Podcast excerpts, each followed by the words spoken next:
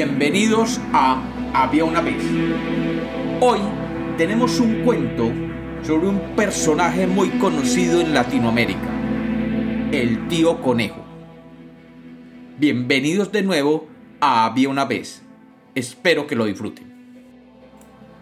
Había una vez, había una vez un conejo que todos llamaban tío conejo, que era reconocido por su astucia y sus mañas para salir de los problemas que se le presentaban. Tío Conejo estaba muy, pero muy preocupado, porque como a él le gustaba caminar por el bosque, ya era la tercera vez que había estado a punto de ser sorprendido por la tía Boa, la serpiente.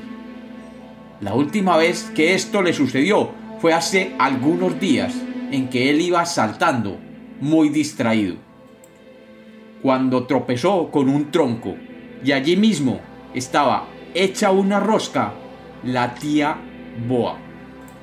Porque la creyó dormida, porque ni siquiera se movía. Se detuvo, la miró y muy tranquilo se puso a comer.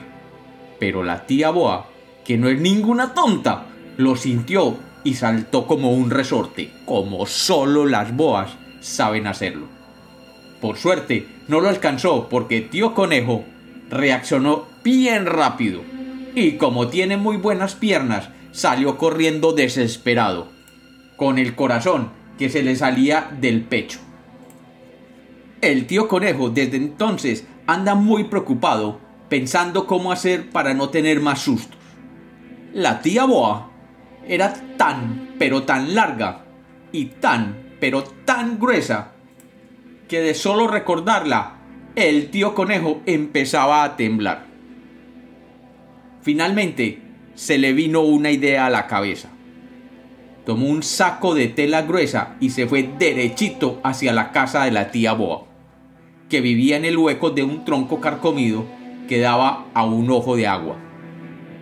Cuando se estaba acercando al árbol, hizo parecer que iba hablando con alguien primero se puso a decir en voz alta y luego en voz baja, diferente a la suya. ¿A qué cabe? ¿A qué no cabe? ¿A qué cabe? ¿A qué no cabe? ¿A que sí? ¿A que no? Apostemos a que sí. Apostemos a que no. Pero hombre, que sí te digo que sí cabe. Pero hombre, no seas testarudo que la tía Boa es más larga que un camino y más gruesa que ese tronco. Te apuesto mi cabeza a que no cabe. Pues te digo que sí, que sí cabe. Cuando pronunció esta última frase, el tío conejo ya estaba pero bien, bien, bien cerquita de la casa de la tía Boa, que se estaba durmiendo, pero al escuchar estas voces se había despertado. Por suerte, la tía Boa estaba de buen humor aquel día porque tenía en su panza una nutria que había cazado en el río.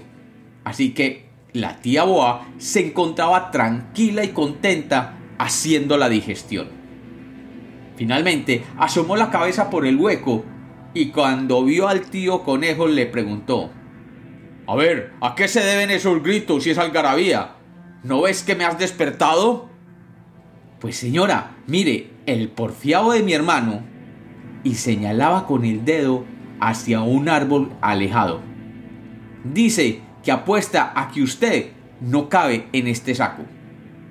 Y le mostró el saco que él traía. Y yo le digo que sí que usted sí cabe y que siquiera apostemos a que sí lo hace.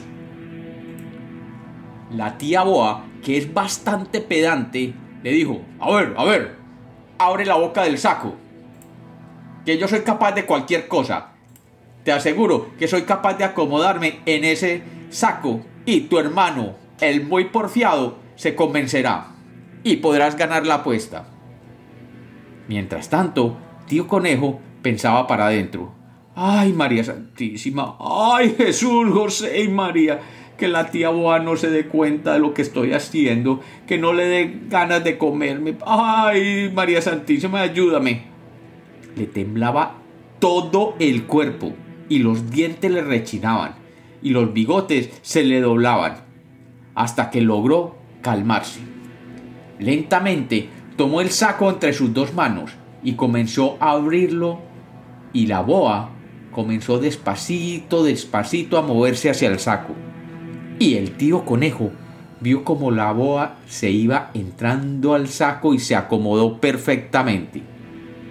Cuando estuvo adentro, toda ella metida, el tío conejo sacó una cuerda que traía en el bolsillo, ató el saco bien fuerte, le hizo un nudo ciego y de un empujón la tiró al río y vio como este río se la llevaba río abajo, hasta bien, bien lejos, donde no pudiera regresar al bosque del tío conejo.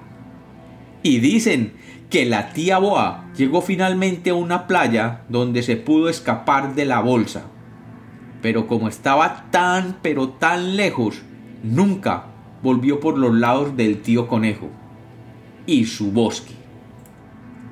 Y el tío conejo fue feliz para siempre, sin estar preocupado de que se lo comiera la tía Boa. Y como los cuentos nacieron para ser contados, este es otro cuento infantil de Había una vez.